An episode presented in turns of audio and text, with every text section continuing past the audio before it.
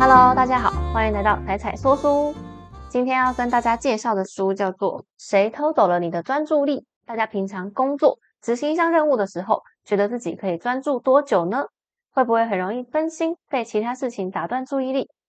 有一项针对美国大学生的研究，调查大学生平均多久会分心。这个研究根据安装在电脑里面的追踪器，分析学生日常的一天，结果发现，学生平均每六十五秒就会切换一件工作，专心做一件事情的中位数是十九秒。而你以为你是成年人会有更高的自制力吗？另外一项针对成年人的研究观察，成年人专注做一件事情的注意力稍微长一点，有三分钟。不只是儿童正在发生注意力碎片化，大人也为了注意力衰退而感到困扰。我们现在很难专注在一件事情上超过几分钟。比如说看文章，只想要赶快看到重点；去博物馆跟艺术品合照啊，就想要离开了；就连去景点、去大自然玩，也都是在找最好的拍照角度。注意力崩坏已经不只是我们的个人损失，而是集体的社会损失了。背后的影响因素非常广泛，力量也很强。不过要先声明，这不是一本自助书籍。我们通常把专注力不足怪罪到自己身上，认为是自己不够有自制力，所以只要透过某一些方法就可以改掉爱分心的毛病。一开始作者也是这么认为的，所以他环游世界，展开采访跟研究。但是随着他的研究越来越深入，他慢慢发现，我们个人的改变其实有限度。确实，我们可以透过某一些方法来减轻问题。我待会也会整理个人可以进行的改变给大家，但同时这本书反而有点警示意味哦。除了个人可以改善的生活习惯之外，整个大环境也在发生系统性的问题。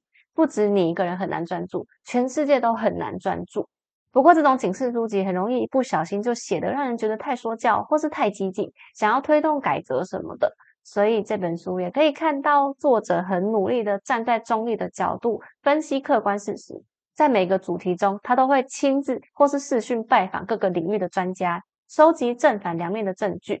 在证据充足的情况下，他不会太强硬；证据薄弱的时候呢，也会诚实的跟我们说哪边的证据啊、实验其实还没有很足够，或是这边是有争议的。而且他会分析的更仔细，所以我们就可以感觉到这位作者是真诚的想要探讨注意力缺失的问题。这本书的作者叫约翰·海利，是一位英国记者，二十三岁就获选英国记者协会年度记者，然后两度获得国际特色组织英国分会提名的年度新闻记者。他在 TikTok 上面的演讲，你对上瘾的认知都是错误的，观看次数突破七千万次。大家可以点进去看他的影片，透过看他的影片，就可以感受到他对一个议题探究到底的精神，能够为了一个议题飞行三万多公里，就为了寻找真相。他是一位非常认真的记者，在这本书一开始，作者为了找回失去的专注力，决定远离他自己当下所处的分心环境。因为他也是重度社群软体成瘾者，他的 Twitter、IG 上面的 follower 很多，每天要回的讯息也很多，他觉得他好像也没办法专心看一本书了，所以他决定去一个小岛上面住三个月。这三个月期间，没有手机，完全不上网，他带上几本书。一台已经不能上网的电脑，跟一只只能供紧急使用的智障型手机，就搭船出发了。在这三个月期间，他只能看书、散步、写小说，偶尔去朋友家或是商店里面跟真实的人类聊聊天，试试看这种方法能不能够让他找回注意力。接下来，我会根据作者在旅程中发现的几个影响专注力的因素，分成两类。第一块是我们个人可以改变的因素。第二块是环境中需要大家一起改变的因素。不过因为篇幅问题，接下来我会把这本书分成上下两集。上集就专注在分析个人可以改变的因素，以及我会提出大家可以怎么做 action 来改善我们的专注力。下集再着重在环境中需要大家一起改善的因素。到时候就可能会需要大家一起想办法，没有标准答案了。那我们一起来面对造成我们难以专注的根本问题吧。第一个问题，过度追求速度，注意力衰退这件事情，第一个最有感的应该就是我们的注意力现在很短，很容易从一件事情很快的跳到下一件事情。不管是工作还是娱乐，都喜欢追求速度，什么都要快快快，看剧要快，看新闻要滑得很快。我们很快的更新消息，可是停留在同一个消息上面的时间却很少。马上又要再接着寻找下一个有趣的东西。根据推特上面的数据显示，二零一三年一个话题能够维持在前五十名的讨论上达到十七点五个小时，到了二零一六年已经掉到十一点九小时了。这显示我们人类越来越少聚焦在一个主题上，背后代表的问题是我们对所有事情的理解越来越趋于表面。虽然可以快速吸收很多东西，可是吸收的快就代表理解的少，就像是从消防栓喝水一样，有很多来源抢着要塞东西给你。系统的资讯越多，能够关注个别的时间就越少嘛。你想，今天同时有一百个讯息来，你得看一百个讯息，那每个讯息可能就只能看个十 percent 啊。这种速度的感觉，让我们感觉掌控了很多事情，但是其实大脑却觉得更精疲力尽，身心其实也会显得疲累。因为人其实吸收资讯的速度是有限制的，要达到一个深度需要时间，需要反思。那如果每一件事情都想要快速吸收，就会破坏理解，也不再需要专注力，最后我们就失去了深度思考的能力。而当你真的遇到需要深度思考问题的时候，因为你已经失去这个能力了，你就会觉得很困难，然后就会没有耐心，就没办法专心。解决的方法是什么呢？就是要刻意练习放慢。有时候工作上的忙碌不可避免，但是自己的私生活能放慢则放慢，一次只执行一个任务，一次只接收一个消息。把世界缩小到我们能够承受的平宽速度，心力就不会超出负荷，也能够保有深度思考的能力。第二个问题是消失的心流状态。当作者的岛上生活进入第二周的时候，他开始极度渴望上网，他觉得很焦虑，手机拿着却不能上网，他就还敲他，希望他可以醒过来。然后很想要检查他的 email、跟 Twitter、跟 IG 有没有其他新消息，想要找最新新闻。总之，整个人就是变得很烦躁。事后，他访问的专家，想要找出他那段时间的感受的原因。为什么他已经抛弃了外部干扰了，还会心烦意乱呢？让他分析的来源，像是手机、网络、社群媒体，不是都排除了吗？为什么他还是这么烦，这么想要看手机？后来，他从心流专家米哈里那边得到了解答。首先，当我们抛弃外部干扰，即使短时间快速抽离这些外部干扰，我们的内心也会不停的自我干扰，因为我们已经习惯了持续的讯号输入，大脑需要更多时间来填补这些突然消失的讯号。就是你习惯每天塞很多东西到你的脑子，突然这些东西消失了，你就会像上瘾了一样，很渴望再找回这些东西塞进去。其次，就是在失去外部奖赏之后，我们只能从内在获得奖赏。但是内在奖赏的机制已经慢慢消失在人类社会了，也就是心流。以前的人类是可以透过心流来让自己感到愉悦、感到满足。可是我们渐渐的，因为习惯了外在刺激，就没办法靠自己达到心流状态了。心流可以理解成一种深度的专注。当我们进入心流的时候，仿佛进入一种催眠状态，会失去时间的流逝感，进到很深层的专心。研究显示，有八十五 percent 的人至少经历过一次心流，而且他们会觉得这是一种很舒服的感觉，是人生中很明亮的时刻。可惜的是，现代环境中许多干扰因子都会阻碍心流。在我们的日常活动里，提供最少心流的就是荧幕。荧幕活动几乎都是被动、快速的，跟心流状态是反过来的。即便被大量的荧幕娱乐设施包围，我们还是常常觉得无聊，想快转。甚至一边追剧一边划手机，我自己就是这样。如果能够去除干扰，进入心流，心流就能够填满我们心中空白的地方，不会再渴望用手机来填补空虚感。解决的办法是什么？就是要创造一个进入心流的条件，由内在满足自己。心流有很多面向，在这边提供三个核心条件，让我们更有机会进到心流。首要条件就是我们要有明确的目标，而且一次只能有一个目标。必须要抛下其他事情，专注做一件事。只要超过一件，大脑就没办法进入心流。第二，这件事情要对你有意义，因为有意义，专注力才会投入，专注力投入才有机会进到心流。第三，这件事情的难度非常关键，它必须要位在你能力的边缘，刚好边边最难的地方，或是超过一点点，你的心流就会帮上忙。如果这件事情太简单，你就会进入自动驾驶状态。如果太难，就会开始觉得焦虑、紧张、不平衡，那也没办法进入心流。总结来说，就是要选择一个目标，确保这个目标对你有意义，而且在你的能力边缘，你就能够融入当下的环境，也能够发挥最佳潜能。第三个干扰我们专注力的因素就是缺乏睡眠。以前的人一直以为睡眠是一个被动的过程，睡着就好像电脑关机一样，什么事都不会做。不过近年来研究显示，睡觉的大脑其实忙得很呢。大脑不止在睡眠时进行排毒的工作，更在这个时候进行能量补充，而且还会整理记忆。睡眠不足的时候，因为脑中毒素累积，首先失去的就是集中注意的能力。一个连续十九个小时不睡觉的人，就像喝醉酒一样，认知功能可能会受损。睡得越少，世界的焦点也会越模糊，包括深入思考，还有建立连结的能力，还有记忆力。同时，因为长时间缺乏睡眠是不自然的，身体会以为你遇到紧急状况，需要你全神贯注来面对危险，所以就会把生理机制交由交感神经控制，准备随时应付危险。长期下来会提高血压。让我们更想要吃素食跟更多的糖，所以又会变得肥胖，整个连身体状况都拉了警报。但是现代社会睡眠不足已经是常态了。根据台湾睡眠医学学会在二零二一年进行的网络调查，其中参与对象超过八成是二十到五十岁的青壮年族群。调查结果发现，有四十六 percent 的受访者睡眠品质不佳，平均睡眠时间不到七小时。比起不到一世纪前的人，现在每个人睡眠时间少了一个小时，就连小孩也早了八十五分钟。而根据美国国家基金会的计算，我们的睡眠量在短短一百年内下降了二十 percent，这绝对不是一个自然的状况。睡眠短少的原因很多，其中很大一部分是来自外在社会的压力。这个社会让我们觉得不睡觉等于高生产力，睡得越少的人越成功。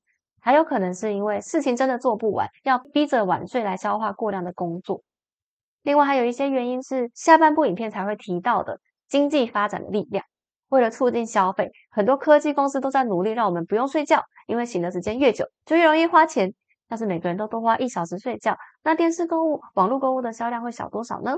解决方法当然就是要增加睡眠啦。睡眠减少的原因有很多是难以控制的。但是还是有一些方法可以让我们改善我们的睡眠方式，像是调暗人造光源，尤其是睡前两个小时就避免荧幕蓝光，让身体准备入睡。接着就是主观上要放下对成功的错误认知，睡得比较少，并不代表你会做比较多事情。相反的，充足的睡眠才能够让我们更有效率，专注力提升，做的事情也会更多，当然更有可能会成功啦。第四个重要的因子就是，大家已经不再阅读了。不是因为我是说书频道我才说这个项目哦，这真的是书上的一个章节。但是我也是真的很同意这个观点。心流专家米哈里说，人能够体会到最简单、最常见的心流形式就是阅读，因为阅读需要平静、冷静的专注在一个主题中好几个小时。我们必须要深度理解，但是阅读也不可避免的被分心的文化扼杀了。其中最主要的因素，当然就是刚刚提到的荧幕。有一些人会说，我在荧幕上面读不行吗？荧幕阅读当然也是一个阅读的方法，但是它跟书本的方式是不同的。比起看书的深度阅读，荧幕阅读更像是扫描、阅读，快速得到资讯，然后在不同的讯息之间跳来跳去。就像我们的荧幕阅读，还包含我们会看新闻、会看脸书文章、看部落格文章、报章杂志的内容。可是我们却很快的看完，就会去找下一篇，就养成了习惯。而如果你习惯了荧幕阅读之后，要再回去读一整本书，又会变得更困难，所以就形成一个恶性循环。先是阅读绷紧，导致注意力萎缩，注意力萎缩又再导致阅读绷紧。而且研究也显示，从荧幕阅读的人，理解力跟记忆力其实还会比书本阅读下降二十 percent。大家可以从一些社群软体提供的功能来窥见这些公司的中心思想。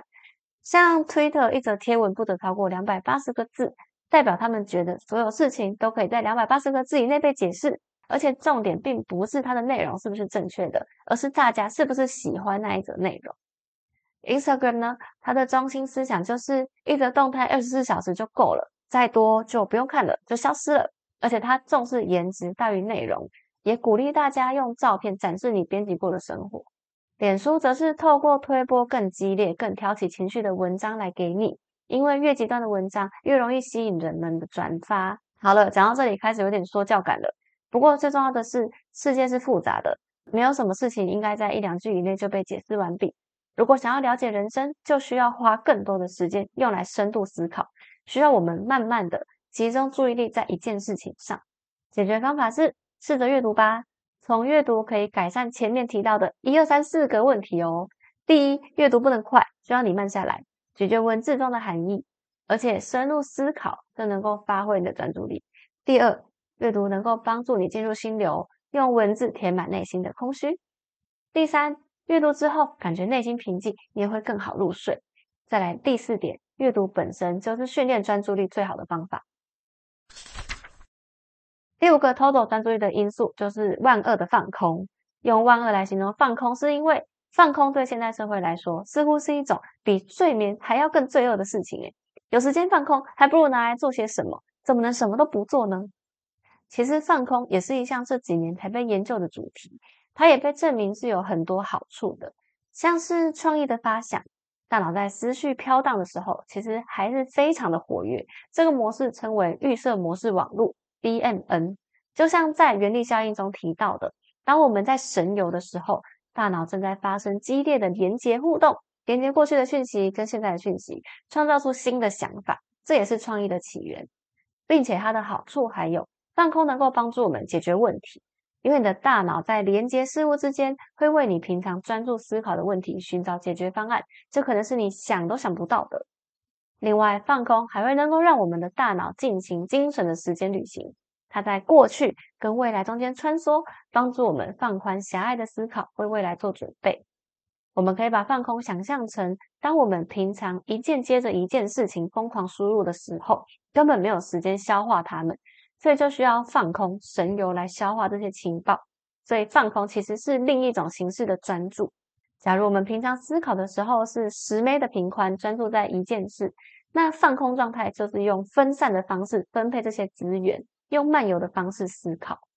除了专注之外，我们更需要每天安排时间放空，让大脑整理事情。但我们现在几乎所有的时间都不是在专注，也不是在放空，我们都不在这两个状态里。只是不断的接收讯息，然后抑制我们的预设模式网络，思绪得不到整理，就像一直没有整理的毛线一样，只会越来越难缠，越来越难松开哦。解决方法当然就是放空啦，每天都留下半个小时去散步，或是喝杯咖啡，但是不要带着你的手机。过程中如果产生任何创意想法，就用手边的纸记下来，或是干脆等你回到家再一口气写下来也可以，而且完全不用觉得罪恶感。当你注意力漫游完，你有空间。思绪也会变得更敏锐。以上是针对个人可以改善的专注力因子。本来我想要用更简短的方式一次统整个人还有整个社会的因素，但是写着写着，因为重要内容实在是太多了，所以就决定分成上下两半部来分享了。在这上半部，我很有体悟的就是心流的项目，同时也有很深刻的觉得，好像在上班之后就很久没有体验到心流了。心流就像是我们的一种超能力，可以激发深层的能量，不需要靠任何的外在刺激，可以同时既满足又开心。还好在开始做说书频道的计划之后，阅读确实有让我重拾心流哦。真的，虽然阅读不需要什么超越自己的能力的技巧，但是却常常一翻开就是好几个小时，过程中不太会想要拿手机，也不会有平常上班的时候常常感受到的无聊感。所以前面才会说，我个人很同意有关阅读的这整个章节。接下来下半部的部分就会探讨比较沉重的社会因素了。作者比喻集体注意力流失的问题，就像肥胖问题一样，背后存在着结构性因素。虽然我们可以透过饮食控制、减重计划来对抗肥胖问题，但是整体来说，整个社会建造了容易发胖的环境，太多的精致食物，不需要行走的都市空间，太多的压力跟太少的睡眠等。这些都是过去的人不用面对的挑战，所以除了改变个人之外，更需要大家意识到发生了什么问题，才有机会一起改善问题。请大家再准时收听下一拜的节目吧！谢谢大家听到这边，喜欢的话记得帮忙按赞、订阅、开启小铃铛，分享给老朋友。我们下次见喽，拜拜！